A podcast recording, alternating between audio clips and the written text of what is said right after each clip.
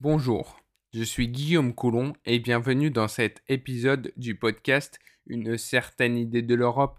Aujourd'hui, bon nombre d'actualités que ce soit pour l'Union européenne ou pour le Conseil de l'Europe. Pour ce qui est du Conseil de l'Europe, nous parlerons d'un rapport du Gréco ou encore d'un arrêt de la CEDH sur une perquisition illégale en Russie. Pour ce qui est de l'Union européenne, nous parlerons des effets du Brexit au bout d'un an, mais aussi du DMA et du DSA. Je ne vous fais plus attendre, très chers auditeurs, commençons. Commençons par l'actualité du Conseil de l'Europe. Tout d'abord, dans un nouveau rapport de conformité publié le 22 décembre 2021, le groupe d'État contre la corruption, GRECO, du Conseil de l'Europe, évalue les mesures prises par les autorités croates pour mettre en œuvre les recommandations formulées dans son rapport d'évaluation consacré à la Croatie, qui a été adopté début décembre 2019 et rendu public en mars 2020. Ainsi, dans ce rapport, il est estimé que beaucoup reste à faire pour prévenir la corruption et promouvoir l'intégrité au sein du gouvernement et de la police en Croatie. Le Gréco parvient à la conclusion que la Croatie n'a mis en œuvre de manière satisfaisante aucune des 17 recommandations formulées dans le rapport d'évaluation. Huit des recommandations ont été partiellement mises en œuvre et neuf n'ont pas du tout été mises en œuvre. En ce qui concerne les hautes fonctions de l'exécutif, le projet de loi sur la prévention des conflits d'intérêts semble aller dans la bonne direction afin de répondre à un certain nombre de recommandations. Pour ce qui est des services répressifs, le Gréco se félicite que des mesures soient en cours pour mettre fin au paiement des amendes en espèces directement aux agents de police. Cependant, il reste encore à adopter un code d'éthique révisé pour la police. La Croatie prend donc des mesures qui vont dans le bon sens, mais reste tout de même insuffisante par rapport aux recommandations du Gréco. Ensuite, dans l'arrêt Cusiminas contre Russie rendu le 21 décembre 2021, la CEDH a dû se prononcer sur une perquisition illégale dans un appartement. L'affaire concerne une perquisition qui fut menée par la police en 2011 dans l'appartement du requérant en application d'un mandat de perquisition urgent. Les policiers étaient en quête d'éléments de preuve matériels en lien avec un achat-test de stupéfiants qu'ils avaient organisé. Invoquant l'article 8 du droit au respect à la vie privée, l'article 13 du droit à un recours effectif, l'article 6 sur le droit à un procès équitable et l'article 1 du protocole numéro 1 sur la protection de la propriété, le requérant allègue que la perquisition menée dans son appartement était illégale et non susceptible de contrôle juridictionnel et il dit n'avoir disposé d'aucune voie de recours pour faire entendre sa cause. La Cour retient la violation de l'article 8 de la CESDH et évalue le préjudice moral du requérant à 2000 euros. Elle constate donc que le requérant disposait d'un recours effectif et a bénéficié d'un procès équitable. Ainsi, uniquement la violation du droit à la vie privée est constatée par la Cour dans cet arrêt. Passons à l'actualité de l'Union européenne. Tout d'abord, les Français sont fiers d'être Français, mais plus distants avec l'Europe que leurs voisins allemands et italiens. C'est l'un des enseignements d'une enquête sur les fiertés nationales et européennes réalisée par l'IFOP pour Europanova. 87% des Français se disent fiers d'être Français, mais seulement 68% se sentent fiers d'être Européens. C'est bien moins que nos plus proches voisins européens. Eux aussi sont fiers de leur nationalité, 89% des Italiens et 77% des Allemands, mais semblent plus attachés à l'Europe que la France. 3 Italiens sur 4 sont fiers d'être européens et 78% des Allemands sont eux aussi fiers d'être européens, soit 10 points de plus que les Français. Cette enquête révèle que les Français sont aussi plus attachés à une Europe des nations qui gardent leur souveraineté qu'à une Europe fédérale, contrairement aux Italiens et aux Allemands qui adhèrent beaucoup à cette deuxième idée. Ceci est peut-être dû au manque d'informations sur l'Europe en France, qui fait que les citoyens ne sont pas forcément conscients de l'utilité de l'Europe.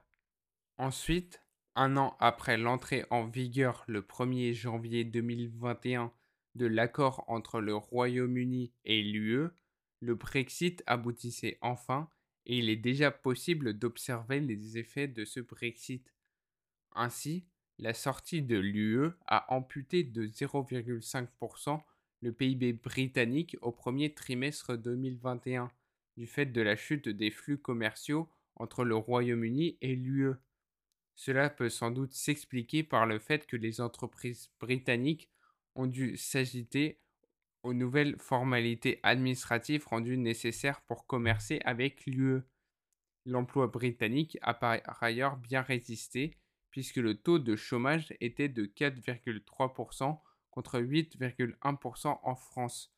Cela serait extrêmement positif pour les Britanniques s'ils n'étaient pas en manque de main-d'œuvre, qui se sont aggravés avec le Brexit. Ainsi, les chauffeurs poids lourds manquent tout particulièrement à l'appel, mais pas que, puisqu'il manque aussi des vétérinaires, des bouchers ou encore des employés saisonniers. Ceci a forcé le gouvernement à accorder des visas temporaires supplémentaires suite au grognement des professionnels. Ceci a d'ailleurs mené à des difficultés d'approvisionnement sur tout le territoire britannique, avec l'absence de nombreux produits dans les rayons de supermarchés.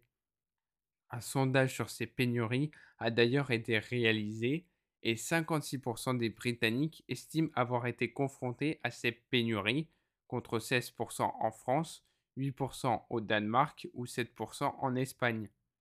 Boris Johnson, pourtant très libéral, a annoncé des augmentations d'impôts sans précédent pour faire face aux dépenses du gouvernement pour répondre aux effets néfastes du Brexit et de la pandémie.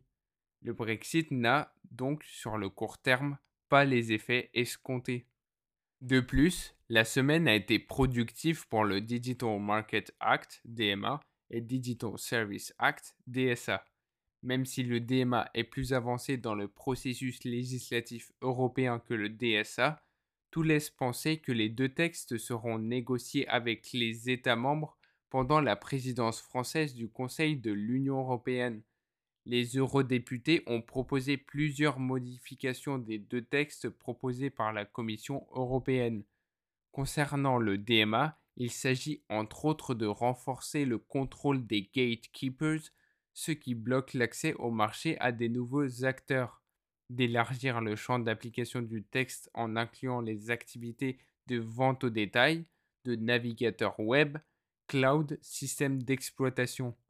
Sur le DSA, la Commission souhaite un contrôle plus strict de la modération pour assurer un traitement non arbitraire des contenus supprimés, plus de transparence sur le fonctionnement des algorithmes avec une obligation de transparence avec les autorités et les chercheurs et une évaluation des algorithmes tout aussi obligatoire. Pour l'instant, l'entrée en vigueur des deux textes est estimée pour 2023 Espérons que cela ne soit pas retardé pour enfin pouvoir réglementer les GAFAM. Par ailleurs, l'entreprise Lysogène a conclu un accord de prêt de 15 millions d'euros avec la Banque européenne d'investissement, BEI.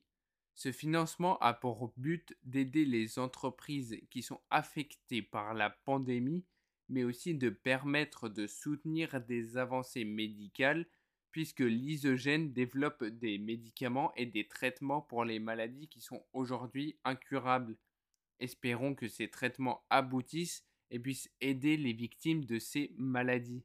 D'autre part, l'avion de Frontex déployé dans le nord de la France pour surveiller les traversées de migrants sur la Manche se révèle assez efficace car il est équipé de caméras et de radars ultra technologiques pour surveiller les traversées de migrants.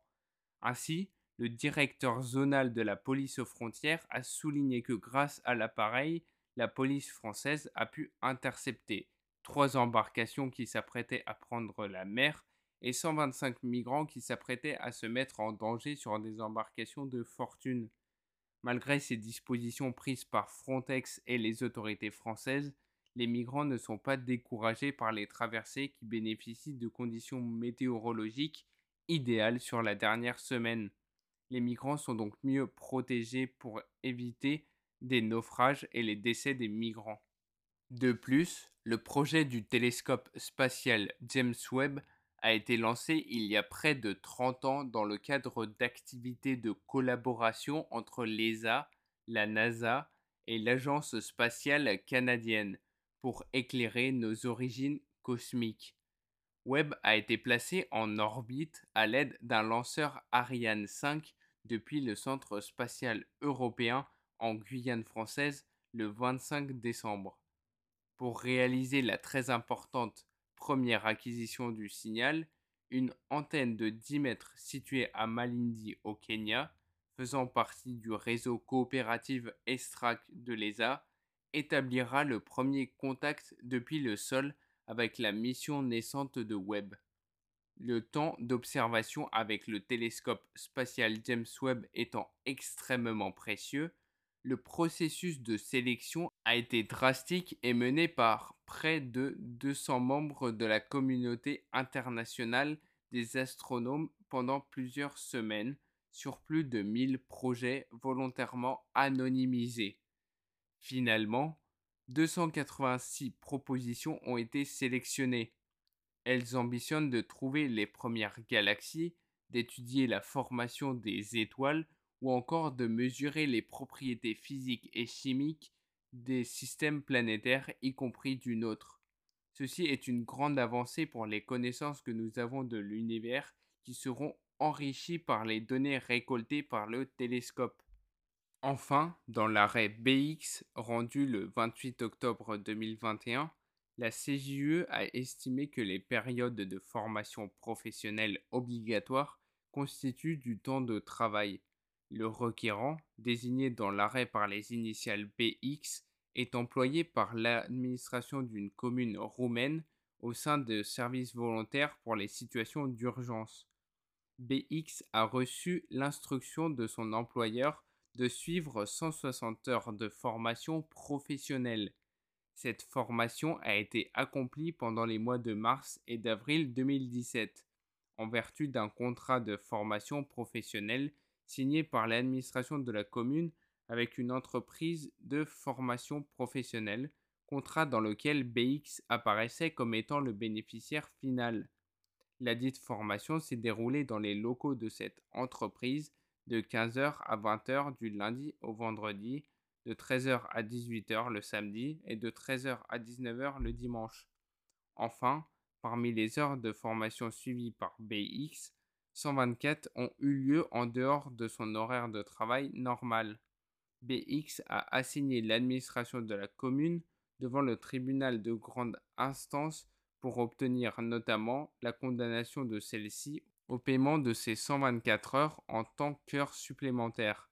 Ceci lui est refusé et décide d'interjeter appel et c'est la cour d'appel qui va saisir la CJUE d'un renvoi préjudiciel et la Cour va donc estimer qu'en vertu de la législation européenne, les formations professionnelles obligatoires, quand bien même elles ne se déroulent pas dans le lieu habituel de travail et que l'employé ne réalise pas les mêmes missions que lors de son temps de travail, la formation rentre tout de même dans ce temps de travail et doit donc être rémunérée. C'est la fin de cet épisode. J'espère vous retrouver au prochain pour vous maintenir informé sur l'actualité européenne. C'est tout pour moi, à la prochaine très chers auditeurs.